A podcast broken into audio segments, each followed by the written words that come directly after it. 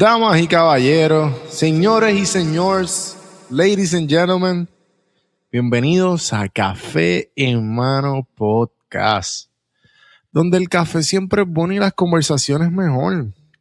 Este episodio es traído por los que siempre me mantienen mis antojos de Puerto Rico al día, Antojo Boricua Puerto Rico, antojoboricuapr.com. Sígalos en Facebook, sígalos en Instagram, siempre adelante con el café, con las Mallorcas, que soy adicto a las Mallorcas. Y solamente por este mes, café en mano, el código café en mano, 10% en tu compra con antojoboricuapr.com. No, ¿sabes? Dale pausa rapidito, vete a donde ellos, dale follow, chequéate. Y vale la pena, dale follow.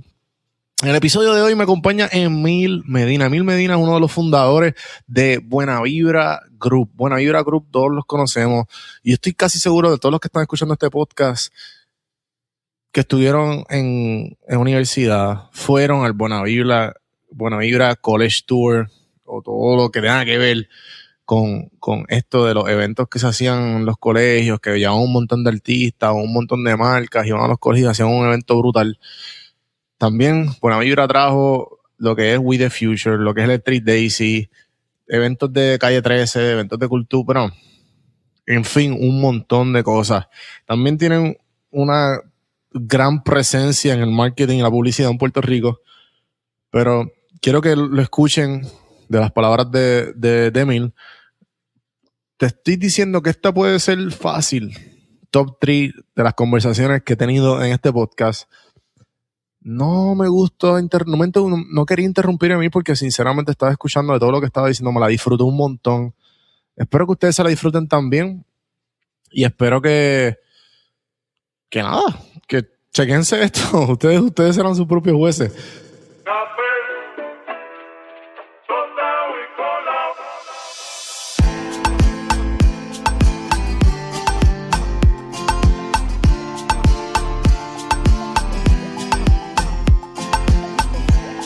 escuchando Café en Mano.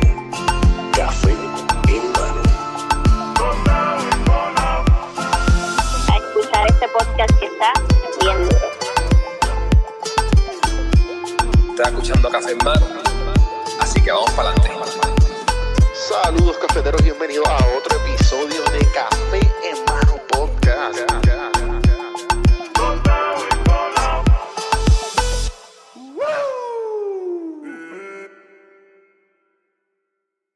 Emil, ¿qué está pasando? Bienvenidos a Café en Mano Podcast.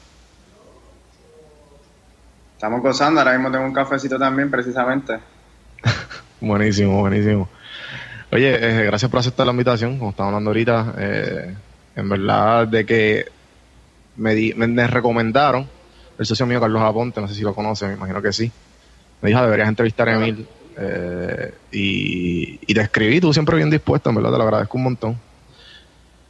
Pumpiadísimo. Así que vamos, vamos a empezar esto. Si quieres contarme, contarme a mí y a, los podcast escuchas, ¿quién es Emil? de que pues, me gusta comprometerme en cosas que realmente valgan la pena. Y cuando decidí hacer este podcast, pues, y creo que lo que están haciendo, pues realmente es inspirar a otras personas a que se animen, cuando, tienen un, proyecto y quieren meter mano, pues arranquen, así como ustedes lo hicieron. Entonces, me identifico mucho con esos proyectos, ¿no? Eh, hoy día soy empresario, pero no me gusta mucho ese título, porque creo que ese título tiene caducidad. Eh, me autocatalogo como un provocador cultural. Eh, podría decir que soy que decirse uno mismo creativo es medio complicado. y pues soy gestor cultural también, me gusta mucho apoyar el desarrollo de la cultura moderna. Ok. Entonces, pues, de todos tus proyectos, ¿cuál, o Buena Vibra es el más eh, reconocido o el más que tú más bien ha sido tu, tu éxito, por, por, ponerlo así? ¿Tú te lo, lo consideras de esa manera? Bueno, el proyecto más conocido per se es la creación de Buena Vibra. Creo que es un proyecto que eh, dentro de Buena Vibra como proyecto per se existen diferentes coproyectos que le a esa misma identidad. Eh, Buena Vibra, siempre lo he mencionado, eh, es un movimiento mucho más eh, trabaja en el ámbito del entretenimiento, la publicidad y las promociones. Eh, los jóvenes se identifican con ella. Y es una empresa que está en constante, de acuerdo a las tendencias y las necesidades de Puerto Rico. Eh, proyectos en sí que ha tenido buena vibra. Pues mira, este, empezamos con una gira universitaria, que es lo más que la gente... Eh, luego hicimos una gira escolar. ambas llevan el nombre de Buena Vibra, en este caso Buena Vibra College Tour y Buena Vibra School. Y pues hemos sido los productores de los principales festivales de música electrónica de Puerto Rico, como es Electric Daisy Carnival, Electric Holiday, With the Future, los conciertos de Residente, y en este caso, ¿verdad? Cuando era Calle 13, más bien, eh, Cultura Profética, eh, wow, Jarabe de Palo, muchísimos eventos que hemos hecho que son de gran relevancia en el ámbito alternativo, electrónico. Eh, particularmente tengo un proyecto que es el de mayor pasión, el de los, muros hablan. Fue un festival de arte público que se realizó cuatro años consecutivos en Puerto Rico y lidera del muralismo, la zona de Santurce y luego lo hicimos en Río Piedra, lo hicimos en Bayamón. Eh, tengo otros proyectos que también los tengo muy arraigado al corazón y es la oportunidad de producir para los Latin Grammy eh, eventos con su fundación, producir eventos comunitarios eh, de índole social. Eh, me gusta mucho, ¿verdad?, el, lado noble de la gestión de ser empresario y de tener un fin social, ¿verdad?, como había dicho. Y en este caso, pues también quisiera mencionar que tenemos una fundación que se llama la Fundación Buena Vibra. Y te diría para culminar que eso es lo que más pompeón me tiene ahora mismo. Poder dividir el tiempo entre el sombrero de empresario y el sombrero de, gestor social. Entonces me, interesa saber cómo, cómo comenzó, cuándo fue que, que, que tú decidiste empezar Buena Vibra, porque como dijiste, bueno, Vibra fue el comienzo, fue el movimiento en que tú decidiste hacer todo esto, esto, que nacieron todos estos proyectos que acabas de decir. Me interesa saber esa historia, cómo comenzó todo. Pues me encontraba en la universidad. Este fue un día que corté clase, siempre lo menciono. Y, pues, hermano, uno de chamaco uno no sabe lo importante que es sacar tiempo para uno mismo y pues ese día que estaba con, uno de los que era mi socio, pues comenzamos la idea de, montar una gira universitaria.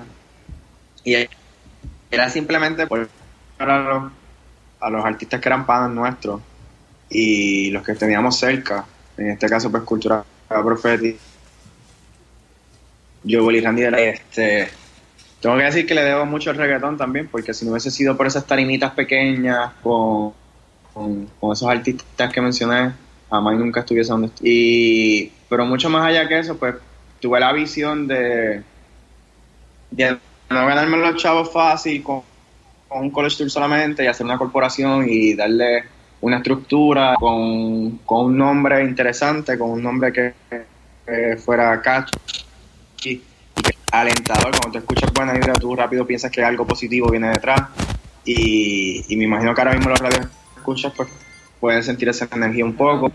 Me gusta mucho bregar con lo sensorial y creo que desde el principio, pues, la creación de una empresa me llamaba mucho la atención. Pero siempre quise hacer algo diferente, como ha pasado tradicionalmente, que, con todo el respeto, que un productor pues ponía el nombre de su de su compañía y, llamaba pues Pepe Dueño Presenta o Angela o pues J. Walter Thompson o, o BBDO. Entonces, pues al fin del día creo que hay tantas cosas allá afuera que la gente no se identifica, que pues crear algo para que la gente se identifique era, bien, bien importante para mí. Bueno, no lo había visto así. En verdad me hace mucho sentido. Entonces, de, de, de niño, ¿qué, qué te imaginabas qué te imaginabas haciendo? Pues tú sabes que esa pregunta, eh, eh, yo, yo y, y nada, he pensado en momentos de introspección, ¿verdad? Cuando me recuerdo yo de chamaco y mis mejores recuerdos pues los tengo en un parque de pelota. Yo vivía frente a un parque de pelota. Yo y como que estudié en Bayamón o, en ciudades de Puerto Rico que en este caso pues realmente son suburbios, eh, pues le toca jugar pelota, baloncesto, voleibol. Y si tiene break, pues, pues unas clasecitas de guitarra o entras a un coro unil. Pocas veces tienes como que eh, entras al arte o coges clases de dibujo. Y, ahora es que está toda esta cuestión del yoga y, de, y del soccer. Y pues yo jugaba pelota, that's it. Yo dediqué toda mi juventud a, jugar pelota, pero yo creo que mucho más allá de jugar pelota, pues yo soñaba con ser como Roberto Clemente. Y pero hoy día veo, ¿verdad? Todos los jóvenes que, usan la camisa Clemente con la espalda con el número 21 y pues me da mucho, mucho entusiasmo porque veo que, que después desde el 72 creo que falleció Clemente eh, pues el legado se siente en, en, en mi caso en particular, pues dejo mucho. Pero yo no quería ser pelotero simplemente pues por el tema de, que te vieran físicamente jugando en un terreno. Yo quería ser pelotero. No, no sé, como que soñaba siempre filmar bolas de pelota y compartir con los chamaquitos y dar clínica o hablar en público. Me encantaba demasiado las conferencias de prensa cuando un pelotero. Y no me di cuenta que realmente había detrás de ese sentimiento como un lado político que sin entrar específicamente en lo que es político partidista, ¿verdad? El lado político va a ser bien, la, este, siempre me llamaba. Y, pues, hermano, gracias a Dios que tuve esa influencia que me ayudó a siempre estar claro, a tener un carácter y pues tener un compromiso social. Y pues esa fue realmente mi realidad. Ok. Y entonces ya para, para ¿qué edad más o menos? Me dijiste que con, con un amigo tuyo empezaron a cortar clases y, le dieron, eh, le, surgió esta idea de, hacer el college tour. Eh, ¿Cuándo fue, y si ya sabes, cuándo fue que te enteraste que sabías tu pasión? ¿Y cuál, cuál, cuál es o por qué consideras que esa es? Pues realmente, mira, hay diferentes tiempos en lo que pudiera ser la posible contestación a tu pregunta. En el 2007, pues empezó bueno, eh, y pudiéramos decir, pues mira, esa es la fecha del, comienzo de la vida empresarial o la vida de, lo que hoy soy, gracias. Pero realmente empezó antes, empezó en el 2002 cuando entré al consejo de estudiantes en la universidad. Luego eso soy senador estudiantil en, la universidad, me involucré mucho en el tema de las huelgas de la universidad, la relevancia y el apoyo a los estudiantes. Eh, no me gusta decir este, este, tipo de cosas, pero realmente creo que valen la pena. Pues, me convertí en el estudiante que más votos había sacado en toda la universidad eh, y el primero de administración de empresas en llegar a esa posición. Y pues como que quise poner en, práctica rápido eso. Luego fui presidente de varias organizaciones, eh, Cámara de Comercio, la eh, American Marketing Association, etc. Y, pues, hermano, yo creo que eso fue bien importante y me ayudó a, arrancar, ¿verdad? Y ser quien yo soy. Y tener un profesor que me realmente y pues siempre lo menciono eh, y básicamente por ahí fue que comenzó pero realmente, realmente a nivel empresarial 2007 fue ya la fecha que me tocó pagar taxes y tener que coger prestado. Yo tenía 22 años. Ok. Y, o sea, ahí fue que empezaste a, coger prestado. Sí, sí, si quieres te hablo un poco de eso, mira, este, ser la empresaria pues no es Peaches and Cream y tú tienes que tener pues tu... tú tenías 22 años para cuando, cuando comenzó Buena Vibra. Tenía 22, sí, tenía 22 años. Eh, estaba en mi último año de la universidad y pues estaba trabajando en Nestlé y no me gustaba el, el ritmo del día a día de, tener que vestirme todos los días igual, tener que cumplir solamente unas expectativas de venta, no tener oportunidad de conversar a menudo con personas y, no me sentía retado eh, intelectualmente. Eh, y decidí este, juntarme con mis socios. Empezamos tres, lo que hoy es Buena eh, y pues literalmente le pedí 110 dólares prestados a mi mamá para registrar un P.O. Box. Este, la oficina de Buena Vibra empezó en mi casa en Santa Rosa, en la sala, mientras veíamos en aquel entonces la comaya a las 6 de la tarde, mi papá hacía carne frita. Este, y no podía poner la dirección de mi casa porque no era como lógico de que una compañía que estaba proyectándose grande, pues tuviera una dirección en Santa Rosa, en Bayamón.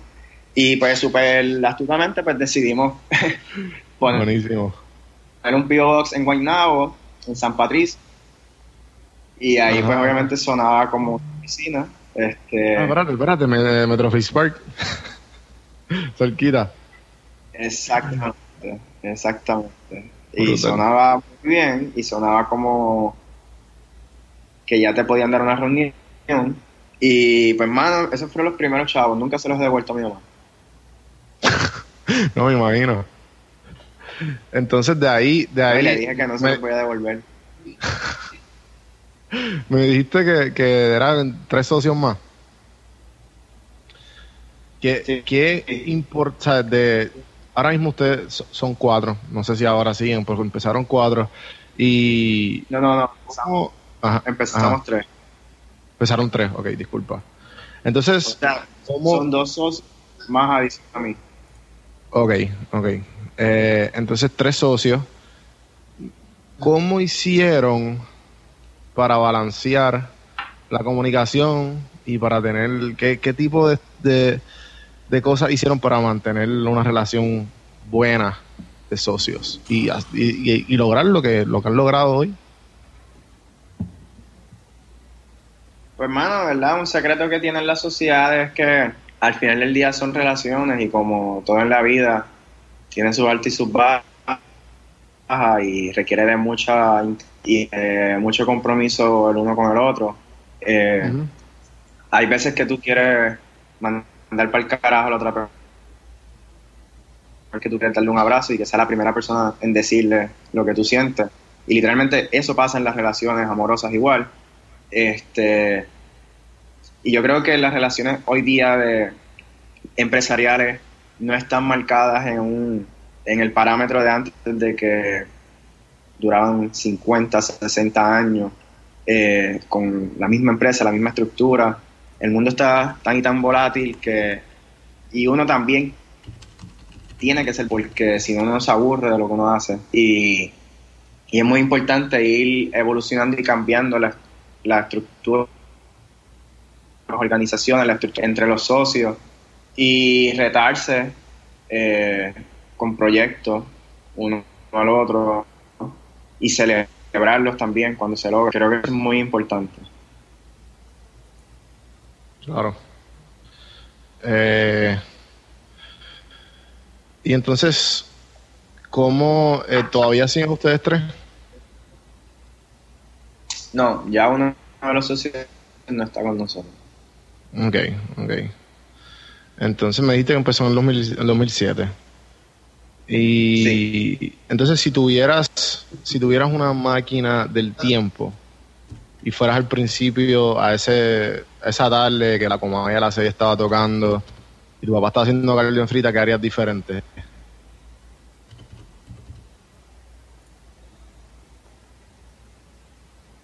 No escuché bien el final, disculpa. no te preocupes. Si tuvieras una máquina del tiempo y tú volvieras a, ese, esa tarde en, en tu sala comiendo carne frita, viendo la Comay, las reuniones, ¿qué harías diferente? Hubiese este, hubiese repetido eso. Dijiste, me hiciste la pregunta y me, lo primero que me llegó fue el olor a la carne frita y, la, experiencia de comer en una mesa. Y creo que, mano, en el mundo empresarial y en el mundo de trabajo nos, nos acostumbramos a los hábitos y a las fechas y a los calendarios. Y de pronto comenzamos a olvidar esa esencia de, de hacer que las cosas pasen y de pronto tú creces y te encuentras comiendo en restaurantes que jamás nunca pensabas que ibas a comer y pagando cuentas que jamás nunca pensabas que ibas a poder. Y de pronto te das cuenta que puedes lograr lo mismo con menos y siendo más simple y más sencillo. Y hay muchos tabú en el mundo empresarial que hoy día te dicen de que tú no puedes invitar a un cliente a tu casa a comer carne frita, por decirte un ejemplo. Y eso es algo que si fuera para atrás, pues me hubiese a literalmente ser radical y pues poner la dirección del P.O. Box de mi casa en Santa Rosa y invitar a presentación a los clientes a comer carne frita. Buenísimo. hablas, de, hablas de los tabús, me interesa saber qué, qué tipos de tabús te encontraste o, o, o conoces hoy día siendo ya empresario háblame de ellos y, y, qué, qué has hecho, por cómo los has notado. Mano, en Puerto Rico hay mucho, mucho tabú y no sé si, si la conversación solamente en el contexto de Puerto Rico, porque también tengo pues mucha mucha presencia, ¿verdad? En el tema de República Dominicana y, pues, tu experiencia, en tu experiencia. conectar con gente de, Latinoamérica. Pues mira, tabú, en general pienso que número uno este, hay un tabú sobre la sobre para aquel entonces yo iba a todas las reuniones en Converse y tenía dreads eh, y lo, no me molestaba, eh, lo, veía como mi imagen. Creo que hay un tabú en hacer negocios con los gobiernos. Se piensa que a la que tú haces negocios con el gobierno ya tú te estás eh, poniendo de un color, etcétera, creo que alguien que tiene aspiración de hacer algo grande en Puerto Rico tiene que relacionarse y hacer cosas para Puerto Rico y con el gobierno en alianza. Eh, creo, que hay un tabú seriamente sobre el rol de la como líder en la, en la parte creativa, en la parte empresarial. Quisiera ver más mujeres empresarias, creo que traen una perspectiva bien y retan a nosotros, los que estamos acostumbrados a hacer las cosas de, de alguna u otra manera. Eh, en Puerto Rico en particular hay, un tabú sobre si tú vienes de Juana Díaz, de Guayama, de Santa Isabel, que pueda ser exitoso en San Juan. La gente piensa que eso no está, sí está. Y, y creo que hay muchos negocios que se hacen solamente entre las personas que fueron criadas en el área metropolitana. Y eso es algo que hay que... Eh, y creo que hay un tabú en ser vocal y en tener un punto de vista y eso es algo que yo defiendo mucho. en el negocio en particular que yo me encuentro se basa en opinión y si tú no tienes una opinión, pues literalmente no estás cambiando las cosas. Buenísimo. Eh, entonces, me imagino que pues, ya hablaste de la opinión. Eh, tú, ¿Cuál, cómo consideras eh, diferente eh, Buena Vibra ahora y los primeros dos o tres años?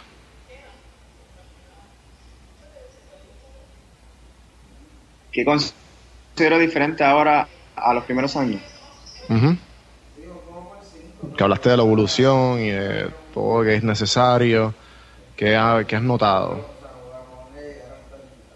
Pues te diría que los hábitos, hoy día tengo unos hábitos que no los tenía antes que podría decir que eh, el hábito de, pensar o cómo las cosas, de sacar tiempo para pensar y el hábito de decir que no.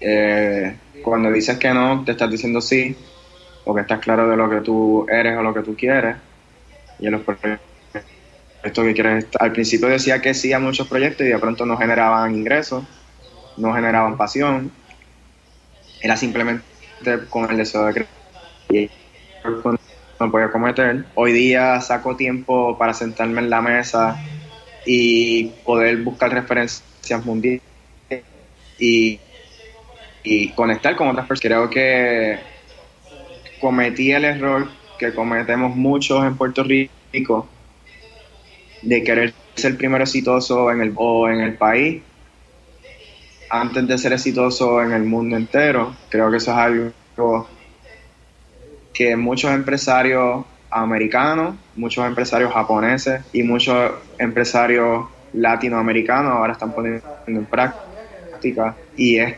que quieren ser exitosos primero afuera y luego venir a su país.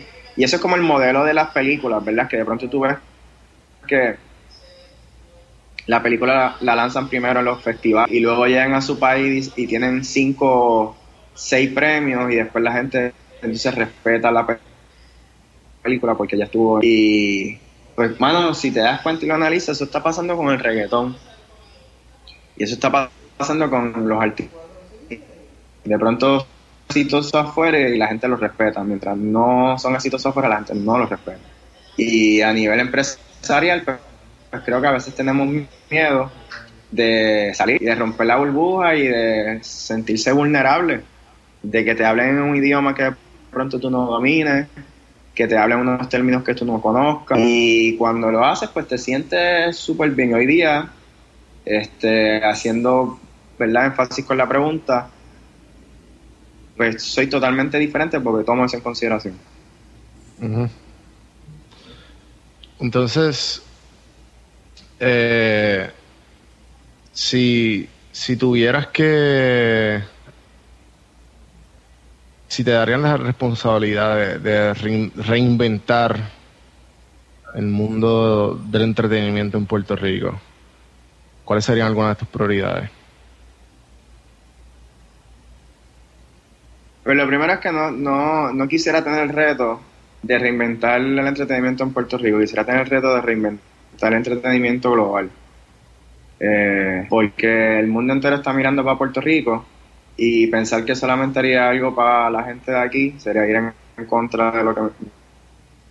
Eh, si fuera a hacer algo en particular, eh, haría un evento internacional en Puerto Rico para que todos esos artistas que nunca han sido premiados en su país empiecen a ser reconocidos y el mundo entero después pues quiera cogerlo ellos como modelo.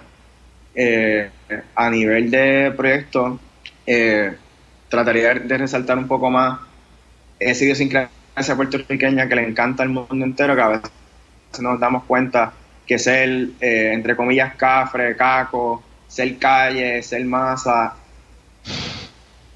es lo que le, encanta al mundo entero. Este, y que eso tiene una particularidad y que es súper interesante. Eh, vivimos en una época que lo popular es súper llamado. Y el puertorriqueño tiene un flavor y tiene como un swagger increíble que le encanta a la gente. Y,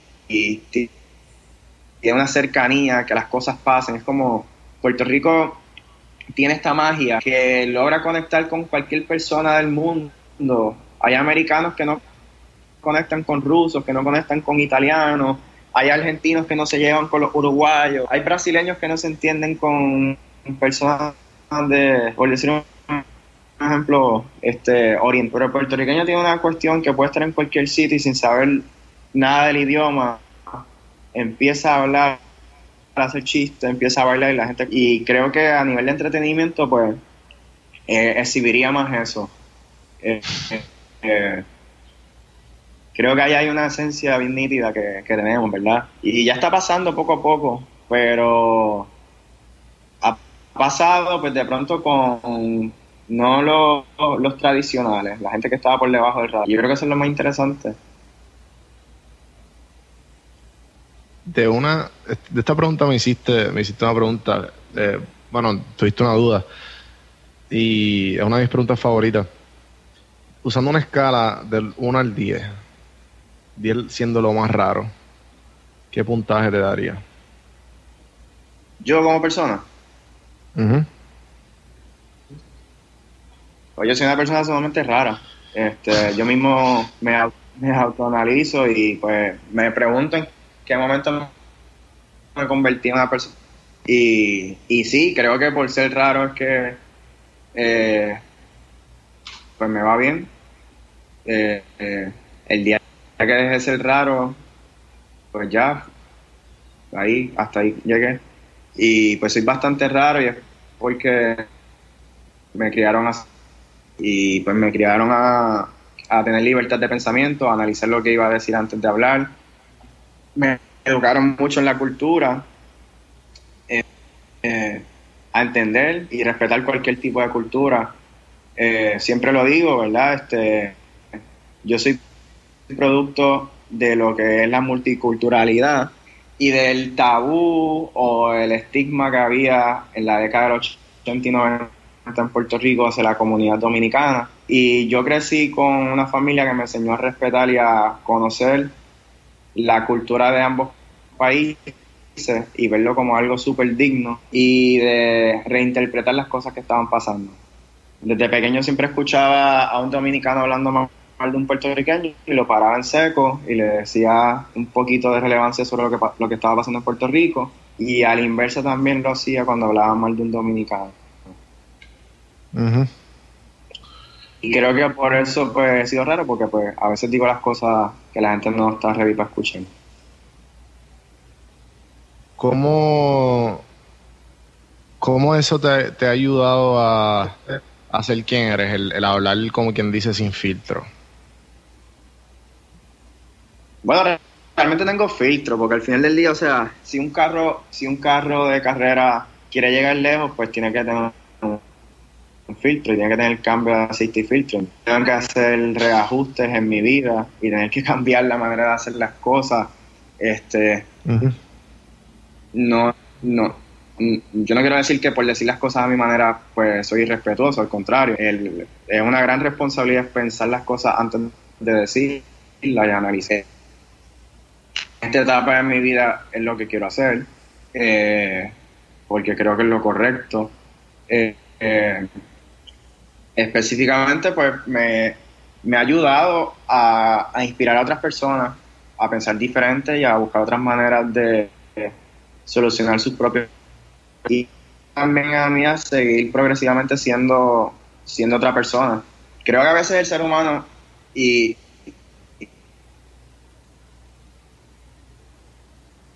eso de la entrevista, pero pienso que el ser humano a veces tenemos como una una falacia de cómo, tenemos que vivir y no nos provocamos el cambio uno mismo y dejamos que la vida sea la que te ponga el cambio a ti. Y, pues yo lo veo así como, como una parte artística, ¿verdad? De, ir definiendo las etapas, ir cambiando uno mismo. Mm, mm, ¿Cómo fue que, qué tipo de retos enfrentaron enfrentaron en la creación de, de Buena Vibra? Wow, este, un montón. Eh, eh, eh, que te acuerdas. Te diría que el reto financiero. Sí, no, el reto financiero, este.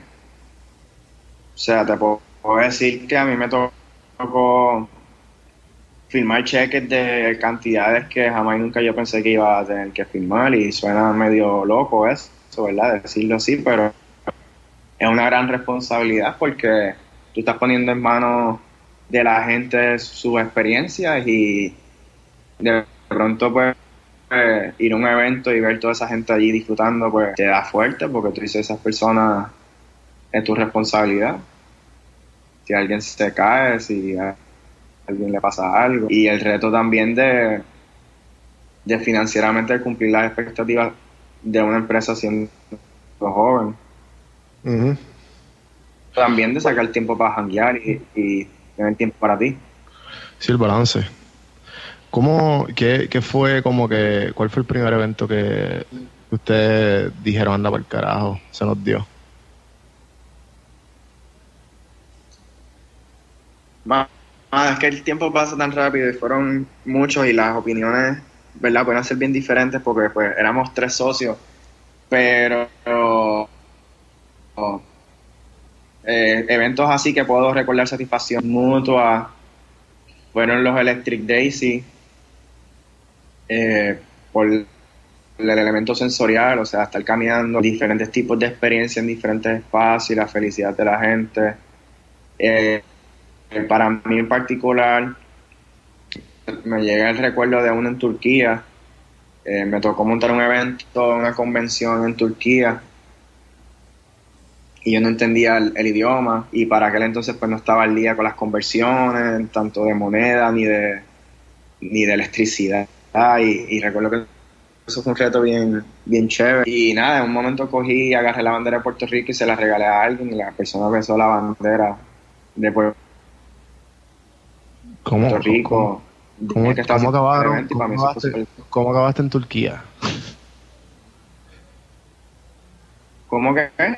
¿Cómo acabaste en Turquía?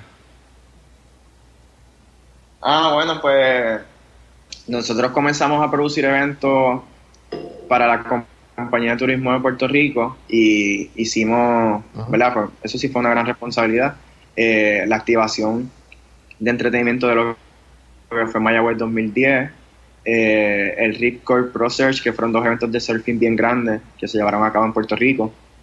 Eh, activaciones de ellos para Saborea, eh, diferentes activaciones promocionales. Y había un evento en Turquía y pues hermano, estábamos siendo responsables, estábamos haciendo lo que estábamos cumpliendo las expectativas y pues decidieron llevarnos allá. Eh, Qué brutal. Y otro también que me, que me da mucha alegría, ese gran concierto que dio Calle 13 en la parte de atrás del centro de convenciones.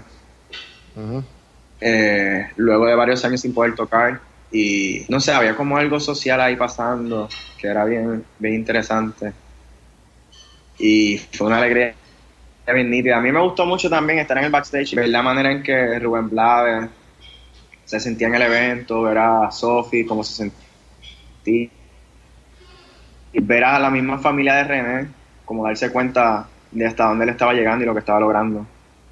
Eso como que lo tengo en la mente bastante claro. Y pudiera decirte momentos que son como significativos así, que es la, foto perfecta, pero de pronto son cosas bien sencillas, hermano. Ver artistas que están juntándose para un evento donde nosotros montamos, o ver eh, a una empleada decirme que logró cambiar las ventanas francesas de su que trabajaba en Buena Vibra y recibir cartas de, de empleados que fueron promotores y fueron aceptados en universidad gracias a una carta de recomendación. Y, esas son, ¿verdad?, las cosas que realmente pues yo tengo más, más adentro.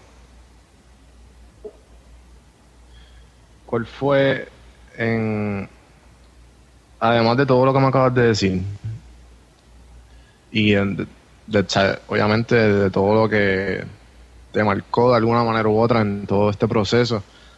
¿Cuál fue el, evento más inspirador que pudiste bregar? Tú como siendo Emil. No, yo siendo Emil, pues te diría que los muros hablan. Eh, eh, realmente el evento pues comenzó en Santurce y Instagram estaba empezando y cuando de pronto pues, la, gente empezó a, subir fotos y Instagram reseñó mundialmente el proyecto, se fue fuera de control y, ver a los artistas que venían a Puerto Rico. De hecho, ahora mismo mientras lo hablo estoy pensando y era como, como el mismo feeling de ahora después de María, de que tú te sientes que estás haciendo lo correcto y que estás haciendo algo... Era ese, mismo feeling y... Pues después el evento, cuando terminé en Bayamón, pues también fue una satisfacción bien, brutal. Volver a donde todo comenzó y el pueblo que yo quiero demasiado, porque Bayamón creo que es bien importante para, para la cultura y para los empresarios de Puerto Rico. O sea, en el momento que presentamos el evento allí, pues sentí una gran satisfacción y creo que Bayamón tiene esa, tiene esa cuestión bien rica de luchar y de salir adelante. Y creo que, que localmente, ¿verdad? Si nosotros apoyamos más a los empresarios de Carolina, Bayamón y Cagua, pues Puerto Rico puede echar más para adelante, porque hay mucha gente en esos pueblos y hay mucha gente que mete el mano, entonces ahí es que yo veo como donde está el truco de mover la economía. ¿Por qué?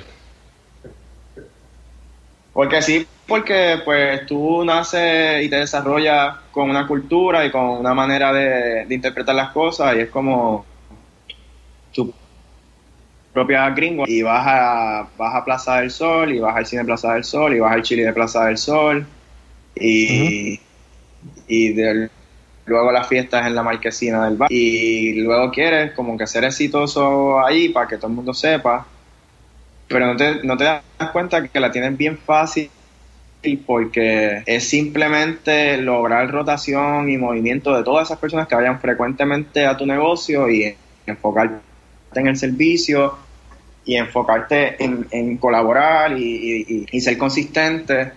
Y creo que económicamente, si tú analizas la población de esos, pues no sé, ¿verdad? Ahora mismo cómo está la, a nivel de datos, pero hay una grande, una gran relevancia del país en esos tres o cuatro municipios bien importantes. Y creo que si se crea un ecosistema de apoyo empresarial y de, pues puede ser mucho mejor porque pues el empresario de estos pueblos no cuando empieza a ejecutar no recibe educación y tiene que trabajar mucho, mucho, mucho y no tiene el break de sacar tiempo para educarse. Y, y, eso es y es algo que yo comparto con muchas personas que tienen negocios porque lo dicen, o sea, están trabajando, metiendo manos y al final del día tienen que llegar a su casa a, a tener una familia y solamente disfrutar los fines de semana. Y pues San Juan es un poco diferente, puedes ir a un parque, puedes correr, puedes hacer ese tipo de cosas. Entonces, en estos sitios, pues, poco más complicado. Pero si tú le creas las condiciones para que la gente pueda tener esa visión, pues puede ser, puede ser algo exitoso. Al mismo tiempo que, los alcaldes de esos pueblos siempre han sido como bien, bien de llenos y comprometidos con sus pueblos. Y la gente los respeta. ¿Qué, ¿Qué, estrategias le darías a alguien que está pensando abrir un negocio? Eh, le diría que tiene que, que pensar las cosas con firmeza y que tiene que hacer research. Este, por decir un ejemplo, eh, Puerto Rico a lo mejor no necesita más coffee shops, este, o no necesita más sitios de batidas de azaí, eh, es como, que de pronto piensan en un negocio y piensan en lo mismo que hay en todos lados. Y si vas a montar un coffee shop, pues tienes que buscar el diferenciador de por qué ese café es diferente y qué experiencia hay adentro que sea diferente y cómo lo complementa. Y si tienes las batidas y tienes el ahí, pues que, cuál es el branding, el diseño que le vas a crear al, lugar para que sea súper único. Y, y, pensar más allá, ¿verdad? Del, espacio que tiene. Eh, pero pensando un poco más en grande, le diría que es muy importante el tema de, de conversar con otros empresarios eh, sin alcohol. Porque muchas veces la gente se encuentra, los panas que son empresarios, empiezan a hablar con alcohol y de pronto pues terminan en el en la opinión y pues creo que hay algo que nosotros pecamos en Puerto Rico no somos vulnerables y pocas veces no nos juntamos para hablar simplemente de las cosas que nos pasan. Y entonces verdad aquí ya me estoy yendo un poco pero es que si, si vas a ser empresario pues tienes que tienes que conversar tienes que hablar con tu familia decirle lo que tú piensas para que ellos estén claros y te puedan apoyar y puedan ser tu red de apoyo Y, de información, mejor dicho, con tus amistades, con tus vecinos. Eh, y tienes que dejarle saber eh, constantemente cómo te va en el negocio. Si no puedes callar los pros y los contras de tu negocio, está sucumbando esa, esa posibilidad de ser un buen empresario. Eh, so, de pronto agarrar el teléfono y si ya empezaste como, ¿verdad? Como a ejecutar y tienes confianza con un pana, desahógate. Y, y si tienes un mentor, que eso es una gran recomendación que doy, haz un plan de mentoría, este, más allá del consejo, de la conversación, establece, que, establecer unas metas de cómo tú te vas a desarrollar, cómo tú quieres que esa persona te ayude. Eh, te diría que específicamente, si lo resumimos, es que se reten a pensar más allá de la idea, que le evolucionen, que le creen una identidad o una diferenciación, que tengan muchas conversaciones con las personas de, apoyo y que establezcan un, plan de, educación de cómo se van a desarrollar. Esas tres cosas. ¿Cómo, cómo tú recomendarías eh, encontrar un mentor? A esa persona que lo está buscando o viceversa, porque hay veces que hay gente que siente que tienen que darle y, y encaminar, pero no pueden. ¿Cómo tú recomendarías en tu, en tu experiencia eh, esos dos, esas dos sí, ahí, pues, hermano, a nivel de, si nos vamos a analizar lo que son las relaciones, empezamos hablando de los socios y estamos hablando después de las relaciones. Y los mentores es igual. Es como cuando tú estás jugando voleibol y tú tienes un coach que tú detestas pues hermano vete de ese equipo y métete en otro eh, y, busca identificarte con esa persona. Y, el, el mentor es un tema de, de, que tiene que haber complicidad, tiene que haber, tú tienes que sentir que esa persona te lee la cabeza y literalmente que tú le puedas leer la cabeza también a esa persona. Y en Puerto Rico hay mucha gente que le encanta ayudar y le encanta apoyarte pero no se ponen el, nombre de mentor. Simplemente dicen, ah, es un gran amigo, es un gran pana. Y escoger un mentor, pues, tiene que ser como un, verdadero role model de alguien que, que piensa progresivamente y que está contigo, ¿verdad? En tu deseo de desarrollarte. Ok. Si si estuviera, esta pregunta es un poco deep. Pero ¿cuál, cuál de estas no ha sido deep?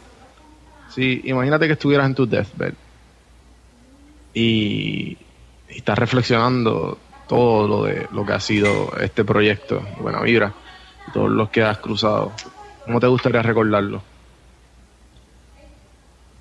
Diantra, a mí me tiraste una pregunta buena. Es como que esa pregunta yo esperaba que me la iban a hacer algún día ya en un, en un late show en Estados Unidos o algo así, o en, en New York, pero muy bueno. Este, mira, mano, en verdad yo quisiera que me recordaran como una persona apasionada, comprometida con, con la gente, eh, con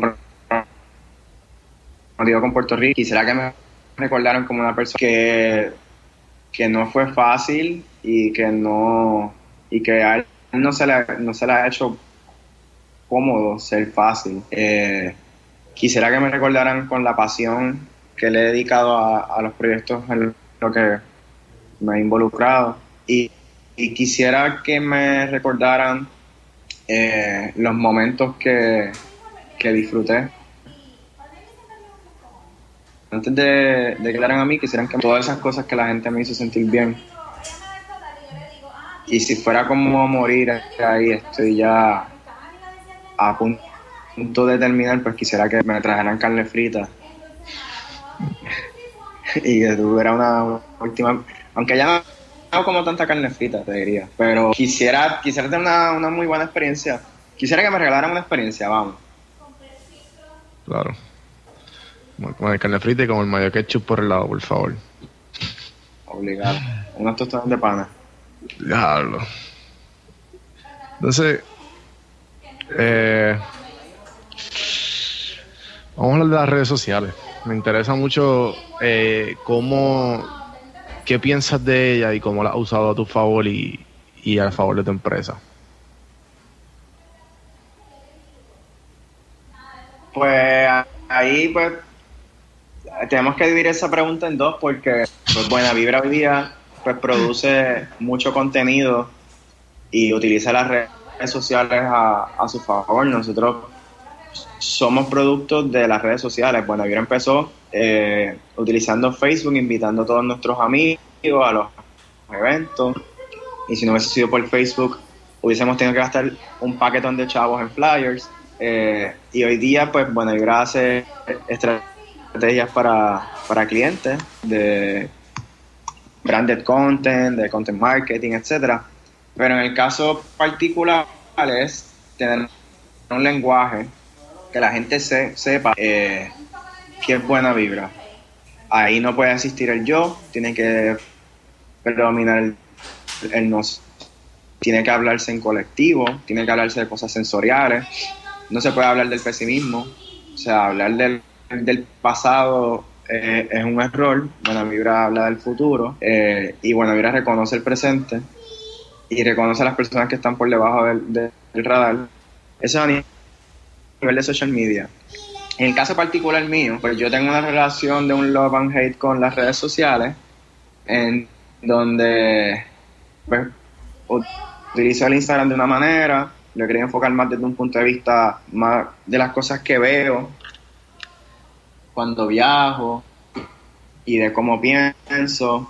Ahora pues como que la gente me ha dicho como, ah, que quisiera verte más en, en Instagram, pues estoy subiendo fotos mías. Eh, Twitter son más bien como lo...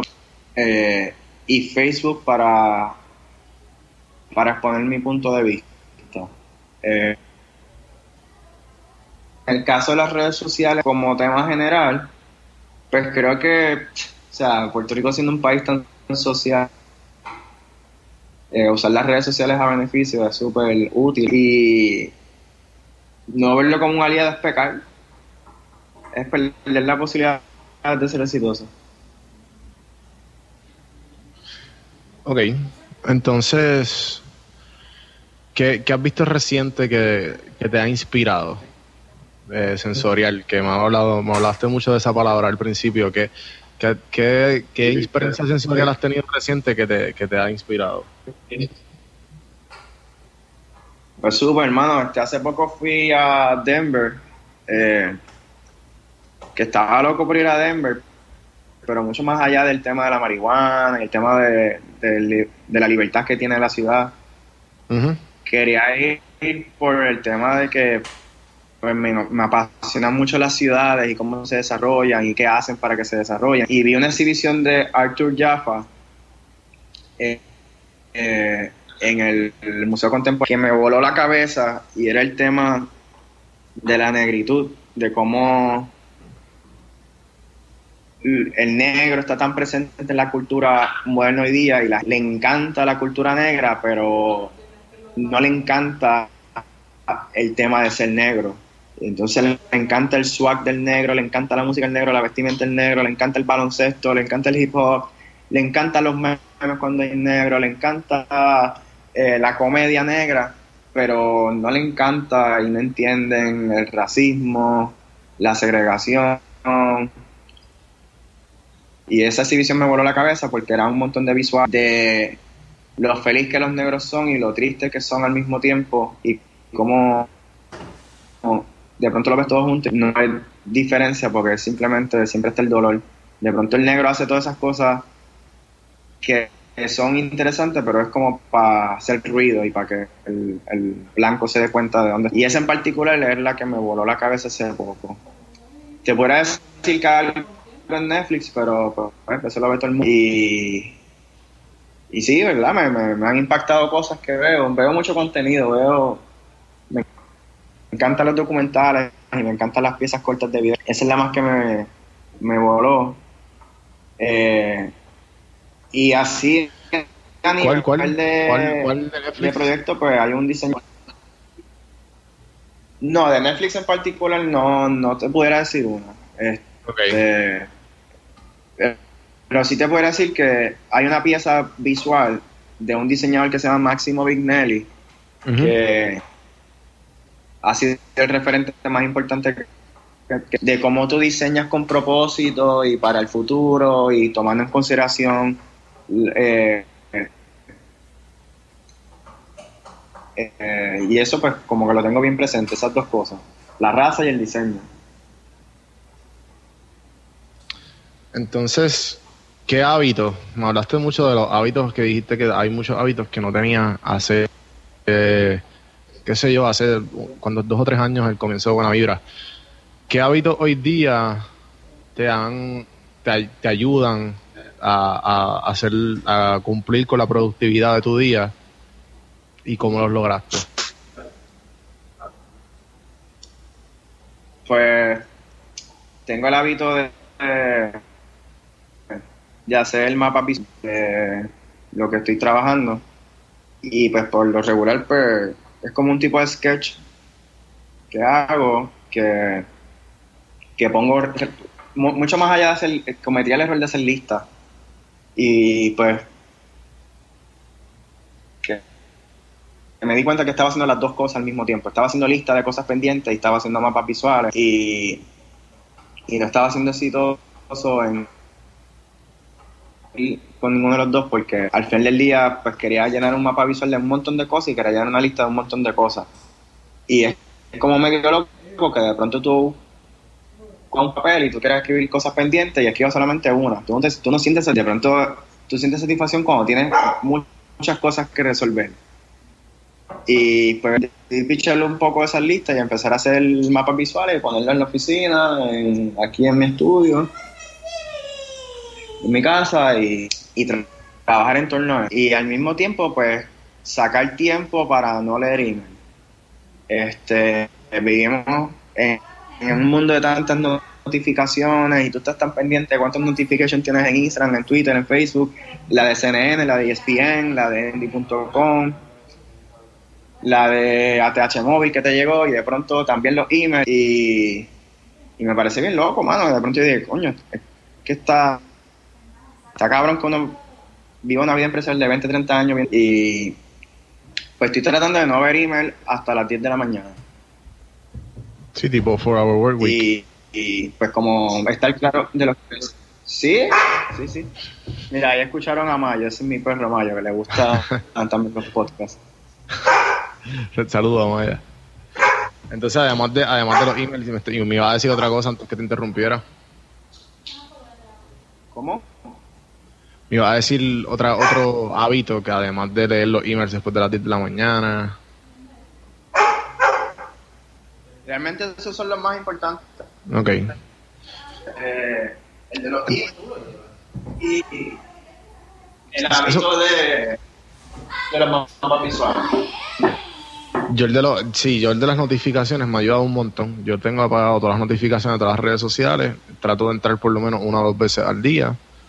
Y, y así no, uno no como que no se frustra porque uno está tan acostumbrado a recibir tantas y tantas notificaciones que si uno como que las limita y las controla, como que también le coge más control a su día. Entonces, entonces me. Hay gente que me ha dicho que ha quitado Face del celular y le funciona. Sí, no, no, no es la primera vez que lo escucho. Que no tienen la aplicación, solamente entran el web y o en la computadora o en la desktop si tienen y le funciona. Y están tan cool con eso. Lo voy a intentar a ver. Entonces, eh, ¿qué, artista, eh, Puerto Rico o global, te gustaría, te vería ah, haciendo algún tipo de colaboración en algún futuro? Artista. ¿Artista o empresario? Eh, pues puertorriqueño.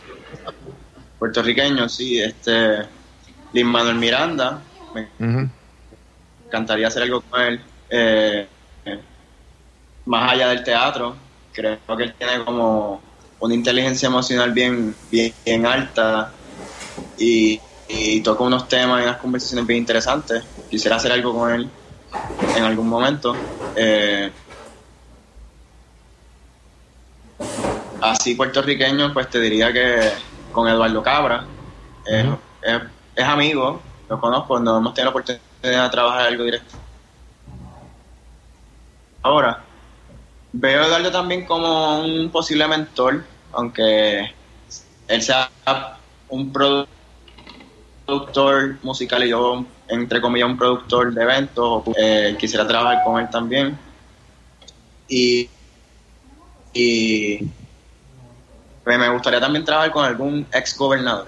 Eh, yo no sé por qué en Puerto Rico los gobernadores como terminan de, ejecutar, pues como que pasan ya como a otro plano ya, de que son como esta, esta fotografía. Y yo veo Obama ahora haciendo Obama y, y, haciendo documentales en Netflix y eh, proyectos de fundación, con su fundación, desarrollando líderes, etcétera. Y me encanta. Y creo que eso sería algo que me gustaría, mano como que agarrar ese conocimiento y ponerlo en práctica. ¿Qué, qué objeto? Esta pregunta es más personal que como una, una opinión que he tenido últimamente. ¿Qué objeto menos de 100 dólares has comprado que te ha hecho la vida súper, súper productiva y súper que estés enamorado del, del, del, producto que has comprado o servicio o whatever, menos de 100 dólares, que te ha funcionado? Eh, pues, mano, a mí me gustan los objetos.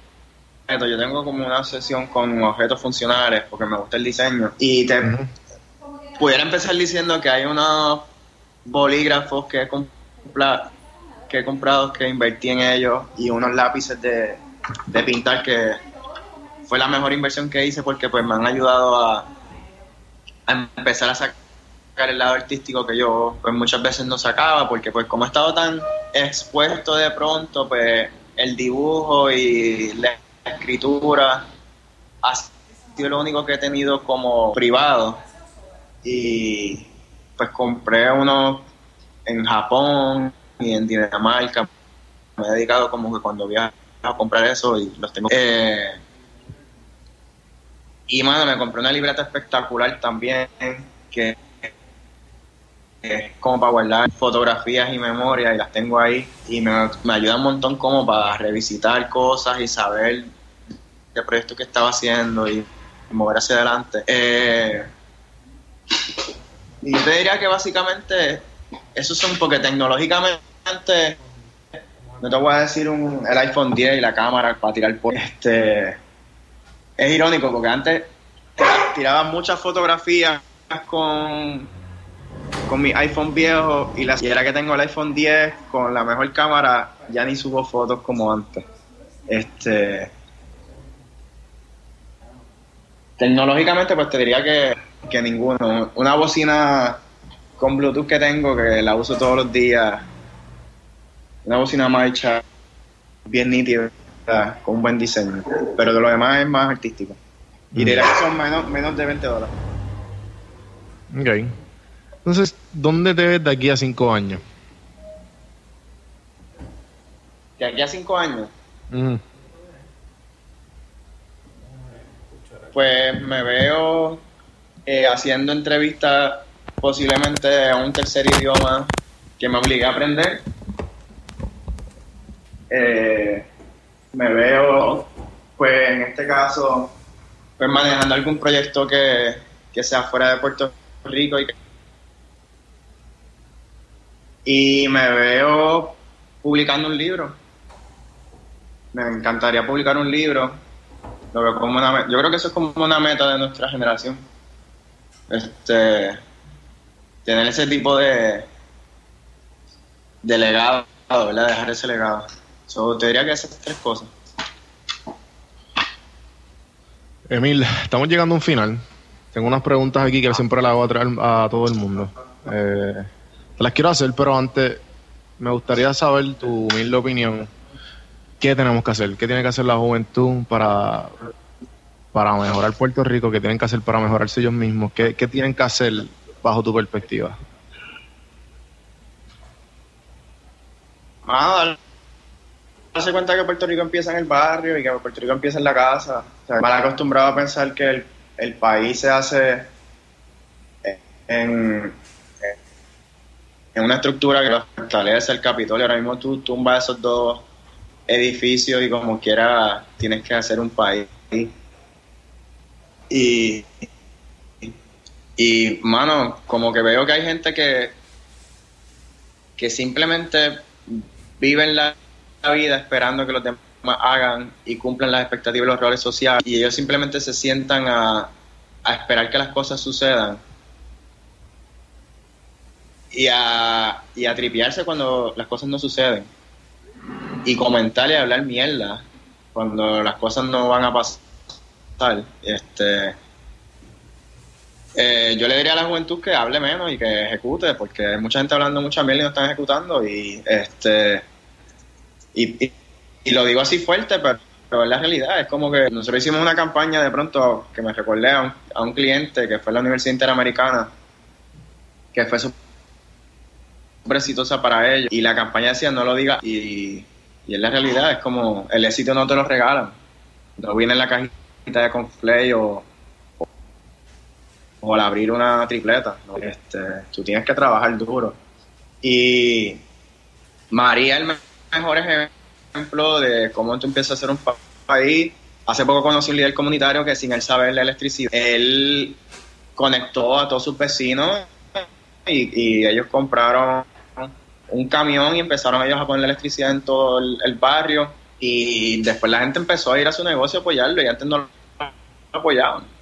Y, ahí tienes un ejemplo económico y tienes un ejemplo de activación social y tienes un ejemplo de participación comunitaria. Y ese chamaco tú lo ves y tú sabes que es un típico puertorriqueño que pudo haber estado de brazos cruzados, pero vio una posibilidad y lo está haciendo totalmente diferente.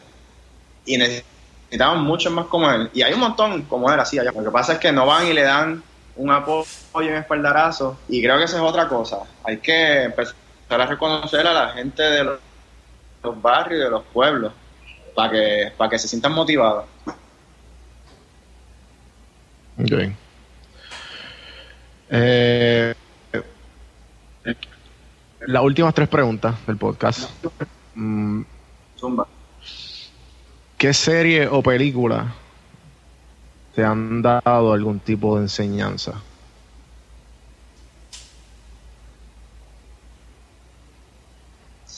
¿Series o películas? Eh, mira, a mí me gusta una película que se llama Pleasantville, que es esta pareja de hermanos que, de pronto tienen como algo con, un televisor y van a a, esta época antigua y como si fueran el, Modern Family, ¿verdad? Que se creó en Estados Unidos con la familia perfecta, que llega el leche y que llega el esposo y ya está toda Y se dieron cuenta de que ellos no, no le enseñaban más allá de, de lo que tenían y cuando él se cuestionaba algo, pues le decían que la calle terminaba ahí y, y todos estaban en blanco y negro. Y cuando empezaron a encontrar el amor, pues empezaron a tomar color. Cuando tenían sexo empezaban a tener color, cuando empezaban diferentes. Y a mí de chamaquito esa película me voló la cabeza. Este, eh, Forrest Gump, más allá de, la gran actuación de Tom Hanks, me parece tan increíble la manera ingeniosa de poner a un estúpido siendo el provocador o partícipe de todas las cosas importantes que pasaron en la cultura americana hasta ese entonces y eso pues como que me hizo reflexionar que tú puedes ser cualquier pelagato y puedes ser exitoso y, y, todo. Y me, encantó también el punto de vista de analizar de cómo tú te sientas en un lugar y vas para atrás con tu vida. Esas dos películas pues realmente me ayudaron también hay otra de de Chef Table, el episodio en particular de él es un chef, este, no sé si argentino o uruguayo, siempre me confundo. Sé que tiene un restaurante en Uruguay. Eh, y su, su, filosofía de vida del desapego y de dejar que el tiempo sea el, el que desarrolle la comida y eso, como que ver tanta filosofía con la comida, para mí eso fue como una cosa impresionante. Esos tres. Buenísimo. Eh, ¿qué libro le regalaría a tu hijo o hija? Bueno, eh, eh, eh, mano, pues mi familia tiene una tradición que empezamos, bueno, que, empezó mi abuelo. hay un libro de Dale Carnegie que se llama Cómo ganar amigos e influenciar sobre ellos. es súper importante, a mí mi papá me lo regaló junto a mi hermano, desde chamaco, y me ayudó muchísimo. Eh, te diría que es en particular, tengo, yo tengo varios libros, ¿verdad? Que, que utilizo como inspiración. Y otro, otro gran libro que, pues, que he tenido ha sido los libros de cuentos. Creo que cuando tú lees libros de cuentos, pues como que tú puedes utilizar más tu imaginación. Y le recomendaría a la gente que de pronto no compre tanto libro de automotivación, que compren libros. La automotivación tú la puedes conseguir en internet y qué sé yo qué, pero de pronto que compren libros que los hagan sentir felices. Este, que tú sepas que el final no va a ser lo que tú esperas. Los libros de automotivación, ya desde que los lees, ya tú sabes cuál va a ser el final. Y los libros de cuentos, pues son chulos, como que te ayudan a, a pensar fuera de lo cotidiano. Claro, te, te pone en perspectiva un montón de cosas que no es la tuya solamente. De motivación, la motivación es efímera, que va a tener, va, tiene fin. Entonces, última pregunta. Si tuviera un amigo, un familiar, está en cuarto año, eh, y, te, y te dice, Mil, yo quiero hacer lo que es, yo quiero hacer exactamente lo que tú estás haciendo. ¿Qué qué? ¿Qué hago? ¿Qué tú le dirías? Bueno, para que esté claro que va a ser mi competencia y que si va a ser mi competencia, pues va a tener que trabajar el doble. Este. Y, que eso no es malo, eso es muy bueno. Todos necesitamos competidores. Eh, y le diría que que tiene que, antes de estar bien claro lo que va a hacer, tiene que estar bien claro de lo que no quiere hacer. Eh, y realmente lo dejaré ahí, como ese consejo bien. Sí, sí, sí. Wow. Bueno, Emil, pues este ha sido literalmente uno de los mejores episodios que he tenido. En verdad, gracias por decir que sí. Eh, me lo he disfrutado completamente. Gracias por, el halago, mano. No, hubiese esperado esa, esa respuesta de tu parte. O sea, es que tú sabes que de pronto estoy pensando que que yo creo que, que eh, la, la, misma entrevista ha sido así de, pasional. Mayo, vente acá para que te escuchen. Ha sido así de pasional porque estoy en mi, en mi entorno. Y por lo regular las entrevistas son en, en un mueble, en un espacio controlado. Eh, y ya tú estás como mentalmente predestinado a contestar unas cosas, pero ahora mismo como estoy en, en mi sala con mi perro, pues estoy como libre. Y me lo Claro. Gracias por la eh, gracias por decirme eso, no lo había visto de esa manera y, en verdad me gustaría que sean personas, pero igual eh, no me hace, o sea, tengo en mente eso de que quiero que las personas se sientan cómodas, no quiero ningún tipo de, restricción, como quien dice. Y, y nada, bueno, eh, si quieres decir tus redes sociales para que la gente te siga y saber dónde te pueden conseguir. Súper. Este, en Instagram pues aparezco como encuentros casuales. En Twitter como soy Emil Medina. En Facebook pues, pues me pueden encontrar más bien en la página de Buena Vida. Y pues donde escribo de vez en cuando y donde estoy curando contenido es en la página de Buena Vibra, en buenavibra.com. Y en YouTube pues pueden ver varios de los videos que estamos produciendo a nivel de serie, que es como el proyecto que, literalmente van a poder ver en continuidad, que muestra tanto los trabajos de los eventos como de, producción de contenido y la visión de Buena Vida. ¿Qué qué? Genial. Pues a mí me pueden conseguir eh, Don Juan del Campo. Este es el chamaco que está ahora mismo directamente a mi Instagram, que ahí está más o menos todo lo, todo lo que estoy haciendo ahora mismo. Este podcast, por favor, suscríbanse, Café en Mano. Eh, un montón de, sobre más de 30 entrevistas, conversaciones como esta con la que tuve con Emil. Y gracias por escuchar, gente. Emil, mil gracias. Gracias a ustedes y los felicito. Estamos. Un abrazo.